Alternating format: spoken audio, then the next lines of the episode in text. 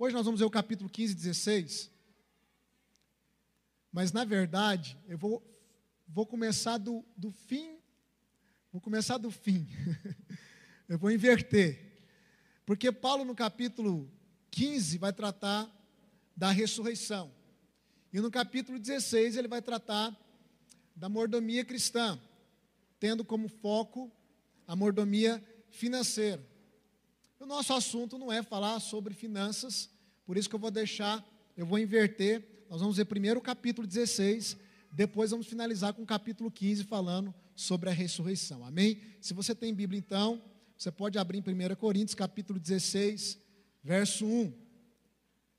Diz assim o apóstolo Paulo: Quanto à coleta para os santos, fazei vós também como ordenai as igrejas da Galácia. No primeiro dia da semana, cada um de vós ponha de parte em casa, conforme sua prosperidade, e vá juntando, para que se não faça coletas quando eu for. Então, capítulo 16, Paulo, mais uma vez, já tinha tocado nesse assunto. Se você não tem acompanhado todo o estudo, está lá no YouTube, está no meu podcast também. Você pode acompanhar todo o nosso estudo para você ficar por dentro. Mais uma vez, Paulo está relembrando os irmãos da igreja de Corinto sobre um compromisso que ele havia feito com os apóstolos lá em Jerusalém. A igreja em Jerusalém, onde Pedro pastoreava, Tiago e João, estava passando por muitas necessidades. A, o foco da perseguição de Roma para com os cristãos era lá em Jerusalém. E lá no início eles tiveram a prática de vender os seus bens e distribuírem entre eles para que todos pudessem ser é, sanados ou, ou supridos. E isso culminou em outro problema. No problema que quando veio a falta, a falta veio para todos, porque até os que tinham, por ter vendido seus bens para suprir os que não tinham, agora estavam tendo também necessidade. Então, Paulo, quando ele foi lá em Jerusalém, eu não me lembro se você lembra dessa passagem lá em Atos, Paulo foi lá, foi uma das primeiras reuniões que Paulo teve com os apóstolos. Dentre algumas coisas que eles ficaram acordados, um pedido particular do apóstolo Pedro foi que Paulo não se esquecesse dos pobres. E Paulo diz isso bem claramente lá, se não me engano, no livro de Gálatas, que ele se esforçou por fazer isso, por não se esquecer dos pobres. Então, Paulo aqui ele começa a tratar dessa oferta que ele estava levantando, entre algumas igrejas, principalmente as igrejas da Galácia. E o princípio de Paulo, que ele vai tratar aqui no capítulo 16, é que todo cristão deve estar pronto a doar. Todo cristão deve estar pronto a ajudar o próximo, a suprir a necessidade dos necessitados. E esse foi o acordo que ele fez com os apóstolos. Então, Paulo começa a nos deixar bem claro que obra social e missões andam de mãos dadas. Acho que foi o ano passado que nós fizemos o Love Move, o retrasado. Foi o passado. Foi o passado, né? No ano passado nós fizemos o Love Move, nós queremos voltar é um movimento social que nós temos no nosso meio. Mas é um movimento social para os de fora. Mas nós temos no nosso meio encargo de suprir as necessidades de cada irmão que nos procura. Então, nessa pandemia, houve é, irmãos nossos que são autônomos, não tiveram, talvez, como complementar a sua renda no mês. Então, nós sempre estamos procurando, como igreja, suprir a necessidade de todos que têm. E esse é um princípio também que Paulo aborda, porque ele fala que nós devemos cuidar primeiro dos da família da fé e depois dos de fora. É um erro da igreja querer cuidar dos de fora se não estiver cuidando dos de dentro. Então, primeiro nós cuidamos dos de dentro. E assim que nós vamos tendo condição, nós vamos cuidando também dos de fora. Então, isso aqui é algo importante que a gente tem que equilibrar. Sempre que você pense em evangelização e não social, você está contra princípios da palavra de Deus. Mas se nós formos uma igreja também que só pensa no social e não pensamos na evangelização, na expansão do reino, também estamos contra os princípios da palavra de Deus. O que Paulo deixa claro é que tanto o social como a evangelização, a expansão do reino, caminham de mãos dadas. E ele vai destacar aqui alguns princípios que devem reger a nossa contribuição aos necessitados. O primeiro é que o cristão deve doar para as pessoas que não fazem parte da sua igreja local. Isso não é uma prática comum. E Paulo está ensinando isso aqui. Paulo está arrecadando ofertas de outras igrejas, das igrejas da Galácia, para conduzir essas ofertas para uma igreja que ele não era pastor e que ele não falava na vida dessa igreja, que era a igreja de Jerusalém. Paulo não falava em Jerusalém. Pedro era o apóstolo em Jerusalém. E Paulo está arrecadando ofertas das igrejas, as quais ele, entre aspas, era o supervisor, vamos dizer assim, para você entender. Ele está arrecadando ofertas para ajudar uma igreja que não é dele, uma igreja que ele não fundou, uma igreja na qual ele não congrega, uma igreja na qual ele não tem voz ativa. E eu creio, irmãos, que só faz isso, só tem disposição em fazer isso, alguém que tem visão do corpo de Cristo, alguém que tem visão do reino. É como se uma outra igreja é, ficasse sabendo das nossas necessidades aqui e dissesse o seguinte: Pastor, deixa conosco que nós vamos levantar uma oferta e nós vamos suprir as necessidades de vocês. Nós vamos levantar uma oferta e nós vamos é, é, adequar esse prédio aqui às necessidades que você tem. É mais ou menos isso aqui que o Paulo está nos ensinando, irmão. Isso é visão de reino, isso é visão de corpo de Cristo, isso é sair da bolha denominacional, isso é você enxergar além do grupo que você faz parte. Então eu estou aplicando aqui para a igreja, mas nós temos que aplicar também para a nossa vida pessoal. Às vezes nós estamos tão preocupados com a nossa casa que esquecemos que talvez um vizinho nosso, alguém próximo de nós, está passando necessidade. Então você aplica isso no micro, mas aplica também no macro. E que o Senhor nos dê condições para termos uma visão e na prática abençoarmos outras igrejas que não fazem parte da Hebron. Porque isso é visão de reino é encontrarmos igrejas necessitadas e termos a condição de suprir as necessidades de outras igrejas. É isso que Paulo está nos ensinando aqui. Ele está arrecadando ofertas das igrejas que ele era tinha o seu apostolado, a sua supervisão para ajudar uma igreja que não fazia parte do apostolado dele. Isso é uma visão para além das nossas fronteiras.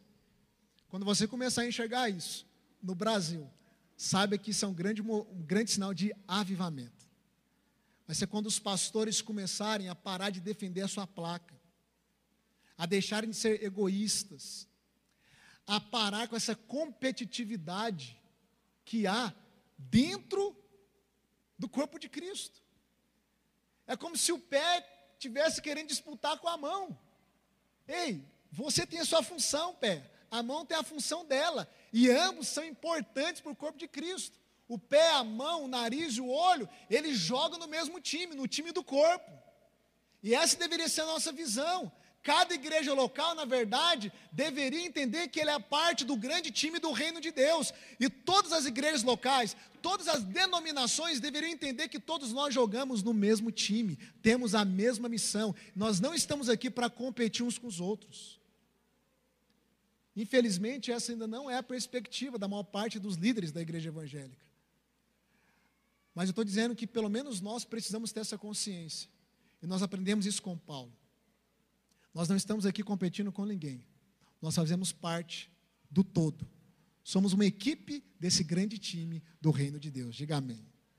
Segunda coisa, Paulo deixa bem claro aqui que as necessidades devem ser divulgadas. Paulo não tem constrangimento em contar com os coríntios. Paulo não tem constrangimento em dizer que ele precisava de dinheiro e dizer o porquê que ele precisava de dinheiro. E isso é algo que nós aqui, pastores, nós precisamos ser libertos disso ainda. Porque nós temos receio de ficar falando aqui. Mas Paulo não tinha receio de pedir dinheiro, porque ele pedia de uma forma ética, bíblica, correta e deixava bem claro para onde estava indo o dinheiro. E muitas vezes nós temos receio de falar de dinheiro por conta da, da, da, fama que muitos pastores, infelizmente, construíram. Porque há muitos pastores que pedem dinheiro com a motivação errada, vão além do que a Bíblia diz e gastam esse dinheiro da maneira errada também. Paulo não tinha problema nenhum em pedir dinheiro para as igrejas da Galácia e para a igreja de Corinto, porque ele sabia que a causa era nobre porque tinha um fim devido a esse dinheiro. Entende? Então a gente fica muito na nossa, a gente fica muito receoso de querer ficar falando essas coisas, mas as necessidades estão patentes. Mas por outro lado também, a Bíblia diz que nós não devemos contribuir só por necessidade. É, contribuir por necessidade é como se você. Contribuição é adoração, se você não sabe. Quando você contribui, você está adorando. Que é o terceiro ponto aqui, o último que Paulo fala no capítulo 15. A oferta é adoração. E por que, que ela é adoração? Porque Paulo deixou bem claro que, tanto no Velho Testamento, mas Paulo deixa bem claro que eles deveriam separar a oferta no primeiro dia da semana. E o primeiro dia da semana era domingo. Era o dia de cultuar a Deus. Ele vinculou o separar dessa oferta específica no com domingo. E ele diz lá no texto que todo primeiro dia da semana eles deveriam colocar a par aquilo que ia ser ofertado. Até que quando ele chegasse, até quando ele chegasse na igreja de Corinto, ele pudesse então pegar todo o montante, junto com a equipe dele, e direcionar isso para a igreja de Jerusalém. Então ele vincula a oferta no primeiro dia da semana, deixando bem claro que ofertar também é um ato de adoração. Agora, quando que ofertar é um ato de adoração? Quando é espontâneo e quando é com alegria. Porque a adoração que não é espontânea não é adoração. E adoração que não é com alegria não é adoração. Adoração que é obrigatória não é adoração. Da mesma forma, a oferta só é adoração se ela não for obrigatória, se ela for espontânea e se ela for com alegria. E aí ela se torna então adoração. E Paulo então ele vai fechar esses três pontos no capítulo 16, deixando bem claro que nós precisamos ter esse encargo de sermos generosos de suprirmos tanto as necessidades da nossa comunidade, como as necessidades das pessoas que estão à nossa volta. É por isso que a Bíblia sempre vai dizer que melhor é dar do que receber. Sempre, irmão. Sabe o que é interessante? Deus não recebe nada. Você fala, pastor, Deus recebe adoração. Você sabe que a adoração que Deus recebe, entre aspas, não traz benefício nenhum para Ele? Ele não vai deixar de ser Deus, ou passar a ser Deus, se é ou não é adorado. A grande verdade é que o maior beneficiado na adoração não é o próprio Deus, é o adorador. Aquele que adora é o mais beneficiado. Quando você adora, é você que é cheio do Espírito. Quando você adora, é você que é cheio da presença dEle. Quando você adora, são julgos que estão sobre você que são quebrados. São as cadeias que são quebradas. Então a grande verdade é que Deus é sempre um Deus doador, porque Ele é autossuficiente e Ele não tem falta de nada. E é por isso que na perspectiva celestial, dar é melhor que receber, mas na perspectiva humana, escassa, os homens acham que receber é sempre melhor que dar. É porque a mentalidade do ser humano é escassa. Depois da queda, o homem tem uma mentalidade de escassez, de falta, o tempo todo. Porque ele perdeu o jardim, ele perdeu a abundância. Ele perdeu toda a segurança. Então a mentalidade de escassez está instalada nele. Então ele sempre está procurando receber. Mas Deus, que é abundante, sempre está procurando dar. Ele deu. E deu de, tão, de, de, de tamanha grandeza, de tal forma, que chegou a dar o seu único filho. Para que todo aquele que nele crê tenha vida eterna. Que somos nós. E agora caminhando para a gente encerrar voltando agora, eu quero voltar para o capítulo 15, então, porque Paulo trata de um assunto muito importante aqui, que é a ressurreição de Cristo. 1 Coríntios capítulo 15, verso 1 diz assim: Antes de tudo, vos entreguei o que também recebi, que Cristo morreu pelos nossos pecados, diga amém. Sendo segundo as Escrituras, e que foi sepultado e ressuscitado ao terceiro dia, diga amém. E apareceu a Cefas e depois aos doze. Depois foi visto por mais de 500 irmãos de uma só vez, dos quais a maioria sobrevive até agora, porém alguns já dormem. Bom, eu quero caminhar dentro desse capítulo para nós encerrarmos e cearmos, porque esse assunto é muito importante. Paulo, olha para cá, ele resume o evangelho em três pontos. Se você quer uma síntese do evangelho, grave isso. Pastor, eu quero pregar o Evangelho. Ok, esses três pontos resumem o Evangelho. O Evangelho se resume em que Cristo morreu pelos nossos pecados, em que ele foi sepultado e que ele ressuscitou dentre os mortos ao terceiro dia. Essa é a síntese do Evangelho. Ele morreu pelos seus pecados, ele foi sepultado e ele ressuscitou ao terceiro dia. Como evangelizar? Percorra sobre esses três pontos. Explique para a pessoa que Cristo morreu pelos pecados dela. Por que, que ele morreu pelos seus pecados? Explique para ela. Explique que ele se tornou substituto. Explique que o salário do pecado era a morte. Mas aquele que é o doador da vida resolveu entrar na morte no seu lugar. Explica que ele foi sepultado porque ele morreu como homem, não como Deus. Jesus se esvaziou e assumiu a forma de servo. Não é Deus morrendo, é o Filho do homem morrendo, sem pecado, perfeito. Ele morreu como homem, mas como homem ele também ressuscitou. E porque ele ressuscitou como homem, isso é a garantia que os demais homens que estão nele irão ressuscitar. Porque Cristo sempre é as primícias, Ele sempre é o primeiro de tudo. Tudo aquilo que Cristo inaugura, nós estamos na cola dele. Tudo aquilo que Ele experimenta, nós estamos na cola dele para experimentar. Porque nós somos os membros do corpo dele. Então, se Ele ressuscitou, nós também vamos ressuscitar.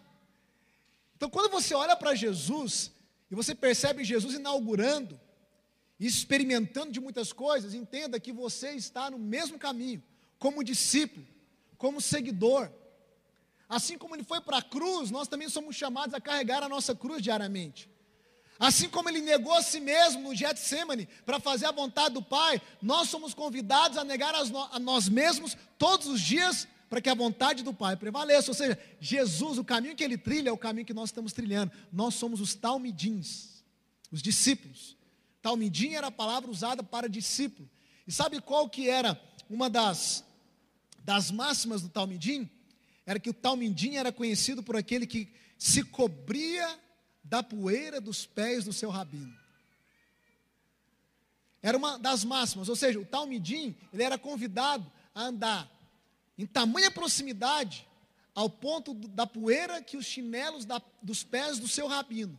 Aquela poeira, na medida que ele fosse andando, a poeira fosse levantando, aquela poeira ia cobrindo o Talmidim, de tão próximo que ele estava do seu rabino. Nós somos talmidins de Jesus. Mais próximo do que nunca. Porque não apenas seguimos o Mestre, mas o Mestre habita em nós na pessoa do Espírito Santo. Deixa eu voltar para o meu esboço aqui. Olha para cá. A igreja de Corinto ela começou a abandonar sua fé. E ela começou a substituir teologia por filosofia. E talvez você ache que isso aqui está muito longe de nós, mas se você aprofundar um pouco mais no estudo dessa carta, você vai perceber que as mesmas filosofias daquela época são as mesmas filosofias que hoje estão tentando entrar na igreja e deturpar a verdade da palavra. E uma das filosofias dos gregos era que eles não criam na imortal ou na ressurreição do corpo. Os gregos acreditavam na imortalidade da alma mas não na ressurreição do corpo.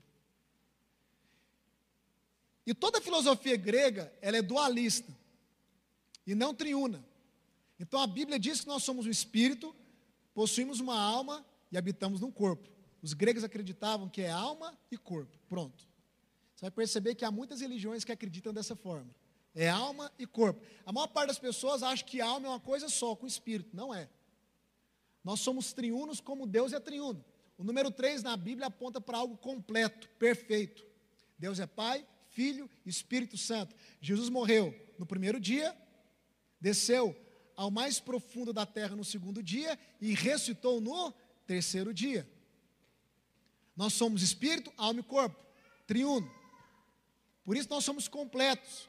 Fomos criados perfeitos, ainda que o pecado entrou e trouxe morte ao homem, mas a nossa constituição é baseada na perfeição divina. Ele é um, ele é um, é, o divino é três em um e nós somos três em um também: espírito, alma e corpo. Então os gregos acreditavam que a alma é a parte boa e que o corpo é a parte má. E muitas vezes tem cristãos que confundem a carne com o corpo. Quando Paulo diz que na minha carne não habita bem nenhum, ele não está se referindo ao corpo, não. Isso é filosofia grega. Isso é dualismo grego. Os gregos acreditavam o seguinte: já que a parte boa só está na alma e o corpo é tudo que não presta, eles tinham dois comportamentos: ou eles eram ascéticos com o corpo, radicais na forma de lidar com o corpo, ao extremo, ou eles se entregavam ao hedonismo, que é a vida é, desenfreada, lançada aos prazeres da carne em si. Tem cristãos que pensam dessa forma também. Quando Paulo diz que na minha carne não habita bem nenhum, ele está se referindo à natureza maligna, à natureza carnal, na verdade. Aquilo que o pecado estragou no homem, mas ele não está se referindo ao corpo, porque tudo aquilo que Deus criou não é descartável. As pessoas acham que o apocalipse é Deus acabando com o mundo, o mundo não vai acabar, irmão. Esse apocalipse do mundo acabar é de cinema, é de Hollywood. O mundo não vai acabar e você não vai precisar morar numa colônia em Marte ou na Lua, ok? O mundo não vai acabar porque Deus criou o mundo. E quando você chega no desenrolar de Apocalipse, você perceber que sim, a criação vai sofrer com o juízo de Deus, mas a criação será restaurada em toda a sua perfeição. Assim também o nosso corpo, ainda que ele vai voltar para o pó, o corpo é criação de Deus. E o corpo será restaurado ao projeto original para o qual Deus o criou. Essa restauração é chamada de glorificação. O corpo vai ser glorificado. Então nós temos que cuidar do espírito, da alma e do corpo. E os gregos achavam que tudo que você faz com o corpo não afeta a sua alma. E dentro da perspectiva bíblica e na experiência sua e minha, nós sabemos que isso não é verdade. A maneira como você lida com o seu corpo afeta a sua alma e afeta o seu espírito. É simples, querido. Se entregue ao pecado. Entrega o seu corpo ao pecado. Você não fica mal na alma? Não bate acusação? Não bate aquela tristeza? E o espírito fica fervoroso? O espírito não fica fervoroso. Então presta atenção. O que você faz, pensava que era possível cumprir essa promessa. Cristo foi o único que prometeu. O filho do homem será entregue. O filho do homem será crucificado. O filho do homem será morto, será sepultado. Mas ao terceiro dia, o filho do homem vai ressuscitar. A ressurreição, querido, é o selo do cristianismo, é o selo da nossa fé, na verdade. Se não houvesse ressurreição, nós estávamos perdendo tempo aqui todo domingo. Se não houvesse ressurreição, nós deveríamos então viver dentro da filosofia dos gregos, ou seja, comamos e bebamos, porque amanhã vamos morrer, ou seja, então vamos aproveitar a vida. E aí eu te digo que essa filosofia grega é tão presente no nosso meio, porque o discurso de eu só tenho uma vida e preciso aproveitar é a ramificação dessa filosofia grega. O discurso de só se vive uma vez, eu tenho que aproveitar, é ramificação dessa ideia. Então os gregos diziam: já que só tem uma vida e depois que nós morremos, nós não vamos ressuscitar, vamos viver adoidado, vamos experimentar tudo, vamos nos lançar em todos os prazeres, porque nós só temos uma única vida. Mas se você está em Cristo Jesus, essa vida aqui é só um ensaio para a verdadeira vida, irmão. Para nós que estamos em Cristo Jesus, essa vida aqui é a pequena parte da verdadeira vida. Essa vida aqui nem se compara com a vida que nos aguarda. Para nós que estamos em Cristo Jesus, nós não precisamos viver ansiosos, achando que essa é a nossa única oportunidade, que na verdade, nós só temos de fato uma oportunidade, mas ela é eterna. Essa oportunidade é eterna. Então pare de achar que você precisa sair igual um desenfreado. Eu preciso ser um milionário antes de morrer. Eu preciso saber o que é isso antes de morrer. Eu preciso casar, pastor, antes de morrer. Amém, irmão. Casamento é bênção. Mas não é o must da coisa. Não é a cereja do bolo. Se fosse, Paulo tinha se casado. Se fosse, Jesus tinha se casado. Como experiência terrena. Mas como experiência celestial, aí sim, haverá um grande casamento entre a noiva e o noivo, que é Cristo. Esse casamento é poderoso. Mas pare com esse desespero. Foque no Senhor. Busque as coisas do alto, como o apóstolo Paulo diz, pense nas coisas do alto, porque porque essa vida é a parte mais curta da verdadeira vida. Paulo colocou em xeque a salvação dos coríntios e disse: Olha, se não há ressurreição de mortos, Cristo não ressuscitou, e se ele não ressuscitou, vocês estão indo tudo para o inferno. Em outras palavras, é isso que ele diz para os irmãos. Vocês estão dizendo que não tem ressurreição de morte, então não tem Salvador. Se não tem Salvador, está todo mundo indo para o inferno. Em segundo lugar, Paulo fez os irmãos da igreja de Corinto raciocinar e ponderar. O... Por quê? Porque presta atenção, querido. Paulo diz que Cristo morreu pelos nossos pecados, como diz a Escritura. E ressuscitou, como diz a Escritura. Olha para cá. Que Escritura é essa? O Novo Testamento? Não. O Novo Testamento não existia. estava sendo escrito. O Novo Testamento estava acontecendo, ainda sendo redigido, enquanto essa carta era escrita. Quando Paulo diz que Cristo morreu pelos pecados, segundo a Escritura, e ressuscitou, segundo a Escritura, ele está dizendo o seguinte: os profetas no Antigo Testamento, todo o Antigo Testamento e os profetas já profetizaram, profetizavam que Cristo iria morrer e que ele iria ressuscitar. Em outras palavras, Paulo está dizendo o seguinte: o que aconteceu com Cristo não é novidade para ninguém que conhece as Escrituras. Não foi algo inventado de última hora. Como os romanos, como os fariseus acusavam os, os apóstolos. Os fariseus, quando Jesus ressuscitou, eles começaram a, a, disseminar um discurso de que, na verdade, os discípulos tinham roubado o corpo de Jesus e estavam dizendo que ele tinha ressuscitado. Eles queriam dizer que os discípulos estavam mentindo. E Paulo argumenta dizendo o seguinte: olha, as escrituras já apontavam para isso que está, para isso que aconteceu, para a morte e para a ressurreição, ou seja, tudo já estava profetizado. E Paulo estava relembrando os irmãos que a morte e a ressurreição de Cristo era, na verdade, cumprimento das escrituras sagradas. Em terceiro lugar, Paulo lança o argumento dizendo o seguinte, para provar a ressurreição: que Cristo foi visto por várias testemunhas. Quando ele ressuscitou, Maria Madalena viu, Pedro viu, Tiago viu, os discípulos viram Jesus. A Bíblia diz que ele foi visto por mais de 500 pessoas de uma só vez. 500 pessoas viram Jesus de uma só vez.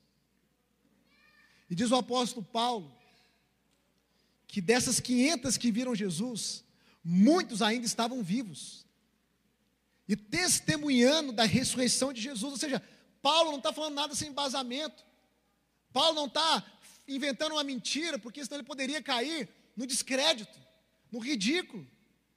E aí na igreja de Corinto tinha uma autoturma que dizia o seguinte: não, nós cremos que Cristo ressuscitou, mas não cremos que os homens ressuscitarão.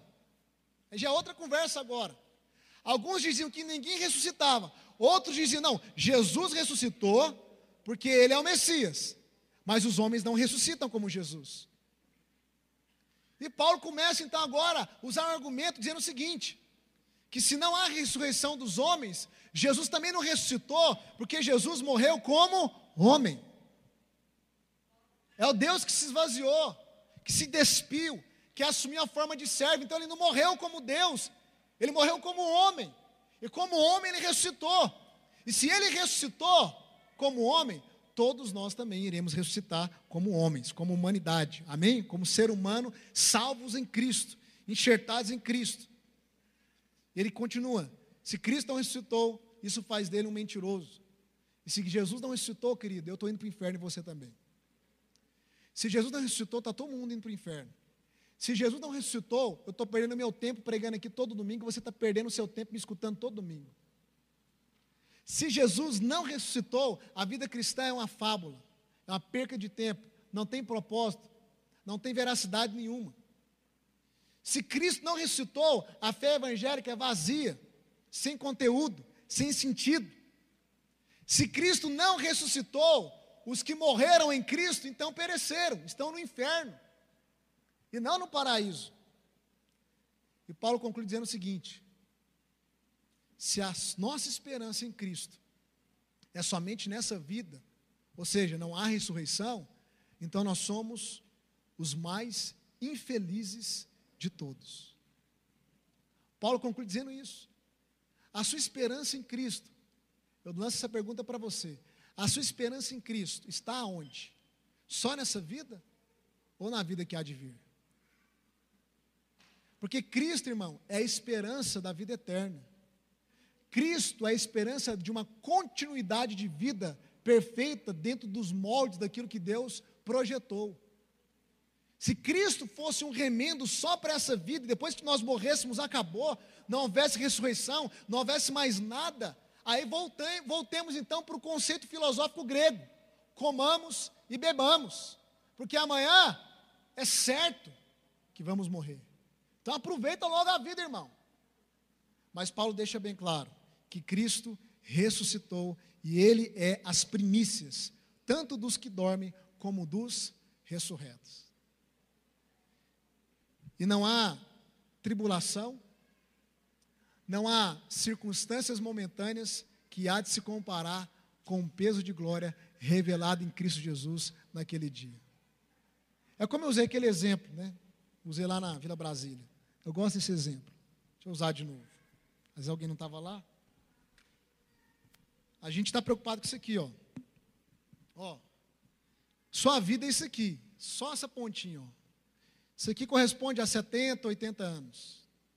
Porque depois dos 80, a Bíblia diz que é canseira, é enfado. Apesar que ultimamente, né, se você chegar lá malhando, né, Diegão, cuidando da saúde, né, Romão? Romão ali é dono de academia. Quem quiser cuidar da saúde, procura o Romão.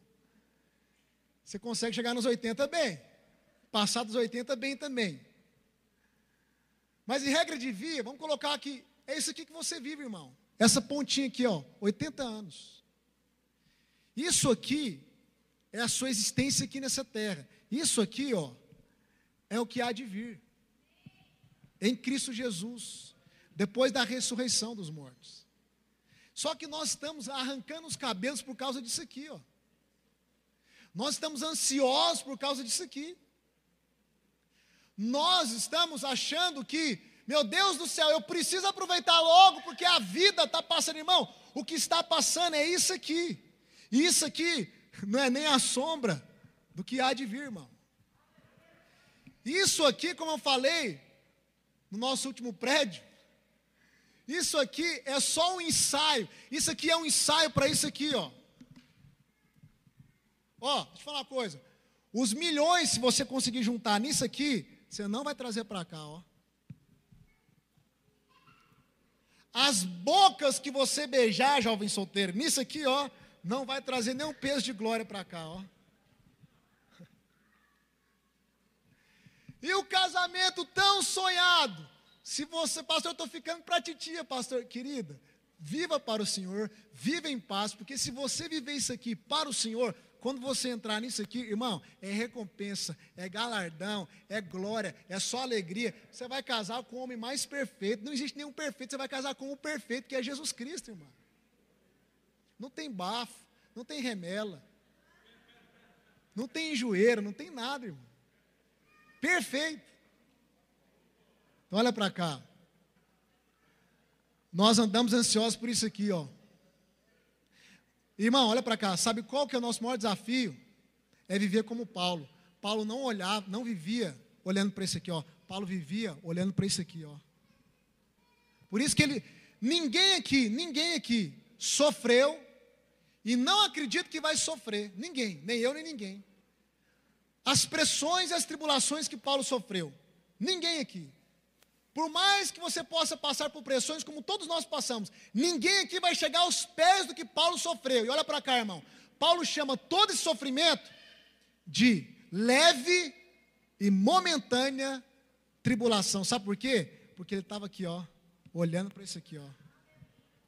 Paulo diz o seguinte: eu fixo os meus olhos para as coisas que são atemporais. Porque as coisas que são temporais, elas logo passam. Mas as coisas que são atemporais, eternas, jamais passarão. Segunda-feira, sabe qual que é o seu maior desafio meu? É tirar os olhos do chão e colocar os olhos no alto. Esse é o nosso desafio de segunda a segunda. Porque quando você sai desse culto aqui, porque agora todos nós estamos olhando para o alto, para as coisas eternas, porque estamos dentro de um ambiente que não é o prédio, mas entre nós compartilhando de coisas eternas, que é a palavra de Deus. Mas quando você sai desse ambiente, os seus olhos deixam de estar voltados para cima e passam a estar voltados para a perspectiva terrena, é os seus problemas, é o seu trabalho, etc. O nosso maior desafio é segunda, terça, quarta e quinta, manter os nossos olhos fixos no alto pensar nas coisas do alto, meditar nas coisas do alto. Então, querido, não importa o que você venha passar, não importa o que eu venha passar. Sabe, essa semana, essas últimas duas semanas tem esse tribula, tri, tribu, de tribulação, Jesus. A mudança desse prédio aqui, meu Deus, mudança é uma coisa que mexe com a gente. E aí, essa semana, lá do nosso antigo prédio, o pessoal fez a vistoria e veio dizer uma lista de 16 itens. Quantas? 60 páginas. A vistoria, irmão. Eu falei, isso não é vistoria, não, isso é polícia científica técnica lá, fazendo pente fino no prédio. 60 páginas e tem que fazer isso, tem que fazer aquilo, tem que pintar o prédio. Eu falei, bom, é o seguinte, não dá para pagar o profissional. E o dinheiro que nós tínhamos era para colocar aquela porta ali. Hoje era para a gente estar com a porta. Eu falei, é o seguinte, Diego, vamos embora. Vamos comprar as tintas, comprar tudo que tem. E nós vamos pintar esse prédio. Pergunta se eu já pintei alguma coisa, irmão. Irmão, nem quadro na escola de tinta guache eu pintava, irmão. Mas eu já estou um pintor quase profissional, já estou sempre profissional. Foi um intensivo de três dias. Eu, Naldo, Diego, o Richard e alguns irmãos que um ajudou ontem, o outro, o Gilbert passou por lá, o Gilbert chegou lá e falou assim: ó, é assim, é assado, e foi embora pescar. Um abraço, Gilbert. Mas ele ajudou a gente muito lá. Mas depois ele tinha uma viagem marcada. Eu falei, moço, é, agora acabou. Segue o mestre, vamos embora. Tinta e tá, tinta. Irmão, que tribulação é essa, irmão? E enquanto eu estava na tribulação, eu falava, eu só, eu só orava, eu falei, Deus, me livra dessa tribulação aqui, Jesus. Eu não quero, eu não quero passar por isso aqui mais, não. Senhor, volta, Jesus, volta, Jesus. E o Naldão começava a cantar. O Naldo fica cantando umas músicas, irmão, de campanha política, que negócio gruda na cabeça da gente. Ele começava lá, essa é a alegria, a alegria é essa, porque você estava lá desanimado, cansado, todo sujo de tinta, todo arrebentado. Aí o Naldão começava, o Kleber do Pesque paga, né? Eu falava, aleluia. Pelo menos uma alegria aqui no meio aqui. Ah, Jesus, eu falava, eu estava lá pintando o prédio falando, não, eu queria voltar, eu queria ser bíblico nessa hora, né?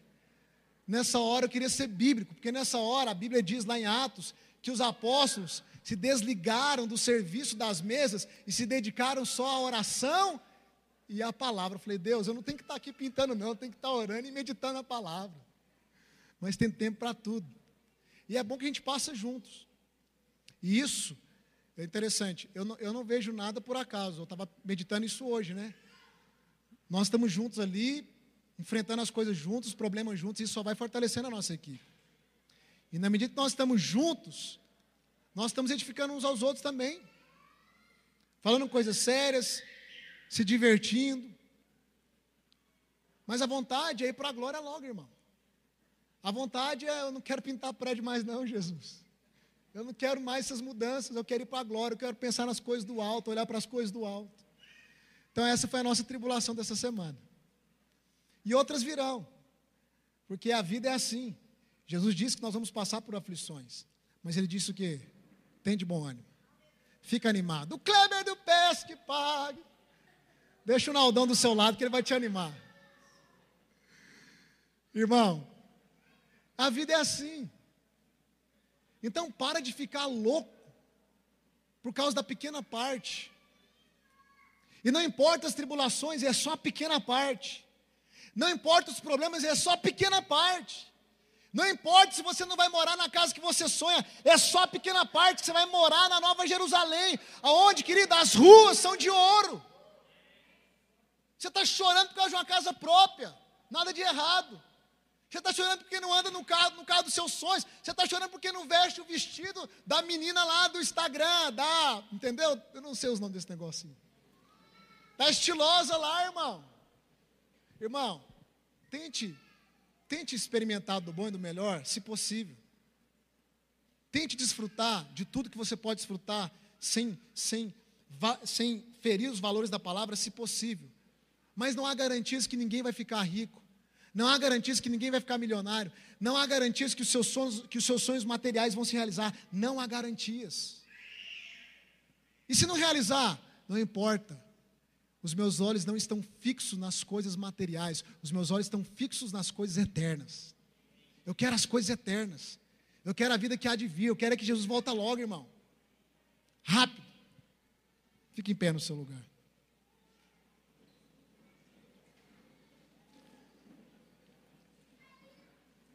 Deixa eu voltar aqui para o meu esboço para a gente concluir. Olha para cá, querido. Nós vamos cear hoje Os irmãos da equipe de staff podem ficar apostos. Deixa eu só te explicar algo aqui para a gente fechar. Olha para cá. Só para você entender um pouco mais, olha para cá, deixa eu explicar algo. Uma das perguntas que os irmãos fizeram de Corinto para Paulo foi: como que seria esse corpo? Quem a gente fala de corpo glorificado, tem pessoas que ficam achando que é como se fosse um fantasma, é uma, uma algo etéreo, sem tangibilidade. Presta atenção aqui. Olha para cá. Quando Paulo começa a explicar como será esse corpo, Paulo usa um dos exemplos, é o exemplo da semente. Ele diz o seguinte: que quando você planta uma semente, ela germina, ela não, ela não germina como semente. Então, por exemplo, se você pegar, irmãos, muitos irmãos conversando, foca aqui agora, amém? Não distrai não. Se você pegar uma semente de manga e plantar, não nasce uma semente de manga, nasce uma mangueira grande, gigante, frondosa, poderosa, com várias mangas e inúmeras sementes. A essência é a mesma, mas o corpo da mangueira é diferente do corpo da semente. Paulo está dizendo o seguinte: quando nós formos mortos, quando nós morrermos e formos sepultados, isso é uma nova maneira de você ressignificar os velórios, viu? Os enterros. Todo enterro é uma semeadura. Quando um corpo é colocado debaixo da terra, uma semente é colocada debaixo da terra. O corpo é uma semente, ele vai tratar isso lá no capítulo 16. E da mesma forma que você coloca uma semente de manga e não vem a semente, mas nasce uma mangueira poderosa, da mesma forma aqueles que estão em Cristo, quando forem lançados na terra, quando forem plantados, eles ressurgirão não com um corpo frágil, mas com um corpo poderoso. Por isso que Paulo vai dizer: planta-se na corrupção e ressuscita e colhe sem corrupção. Planta na vergonha e ressuscita e, e colhe na honra, na glória. Planta-se na fraqueza e ressuscita em poder. Então o que é o corpo glorificado? É um corpo humano. Porém, é um corpo como o de Jesus. A vida que sustenta o corpo não é a vida biológica. Ele não necessita de sangue, ele não necessita dos órgãos, para pulsar e manter vida. Ele não necessita de alimento. Mas ele é tangível, você pode apalpar. Esse é o corpo glorificado. Quando Jesus ressuscitou, a Bíblia diz que ele apareceu aonde os discípulos estavam reunidos. E Tomé duvidou que ele tinha ressuscitado e disse o que para Tomé? Tomé, toca aqui. Toca do lado. Toca nas minhas mãos. Jesus apareceu, eles estavam no lugar trancado. Jesus apareceu ou atravessou a parede. Corpo ressuscitado. É tangível, se pode tocar, mas não está limitado às leis da natureza, não está limitado às leis da física. O mesmo corpo que Jesus recebeu é o mesmo corpo que nós vamos receber, querido. Quando você assiste esses filmes de heróis, ficção científica, o cunho, tudo que está por trás disso é de cunho bíblico, teológico. Parece ficção, mas na verdade, de onde que o homem tira isso? O homem não tira isso de algo externo. O homem tira isso de fragmentos da eternidade que está dentro dele. Porque o homem foi criado para isso, para ser como Jesus. Então Jesus poderia aparecer e desaparecer em fração de segundos, mas ao mesmo tempo se poderia tocar. Jesus, mesmo não necessitando de comida, poderia sentar na mesa, comer pão e beber vinho com os discípulos. Como ele apareceu lá nas margens da Galiléia para Pedro.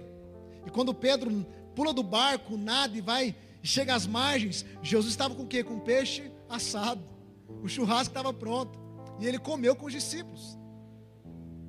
E aqui tem algo também que você tem que pegar para a gente cear. Jesus, glorificado, ele senta para comer, mesmo sem ter a necessidade de comer. Jesus não tem fome de comida, mas senta para comer, mesmo sem ter a necessidade mesmo se ter a fome de comida, sabe por quê? Porque a comida, o propósito da comida não é só para saciar, o propósito da comida é para ser um ponto de encontro para que nós possamos comungar. É por isso que a mesa, na cultura judaica, é um ponto de comunhão e judeu não senta com qualquer um na mesa. E é por isso que a ceia simboliza isso também. o nosso ponto de comunhão, o nosso ponto em comum, porque nós comemos do mesmo corpo e bebemos do mesmo cálice. Então, todas as vezes que Jesus sentava para comer, depois de ressuscitado, não é porque tinha fome, mas porque tinha desejo de estar em comunhão com as pessoas. A fome de Deus, na verdade, não é por comida. A fome de Deus é por relacionamento. Deus tem desejo, tem fome em se relacionar conosco. Essa é a fome de Deus. Lembra de Jesus com a mulher samaritana? Ele chega no poço, ele tem sede, ele tem fome, os discípulos vão comprar comida, toda aquela conversa acontece, mas no final ele não bebeu e nem comeu. Por quê? Porque a sede e a fome de Jesus não era de e nem de bebida, era da mulher samaritana. Ele queria estar com ela, ele queria encontrar ela. Essa é a fome e a sede de Deus, irmãos. Deus se sacia, se eu posso dizer isso, quando ele vê que você está saciado nele. Deus deixa de ter fome e sede, se eu posso dizer isso, quando ele percebe que ele matou a sua sede e matou a sua fome. E é isso que nós fazemos hoje aqui, ó.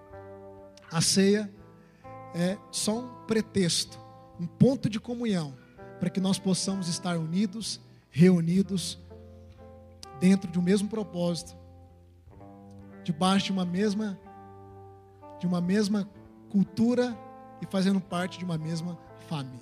Amém?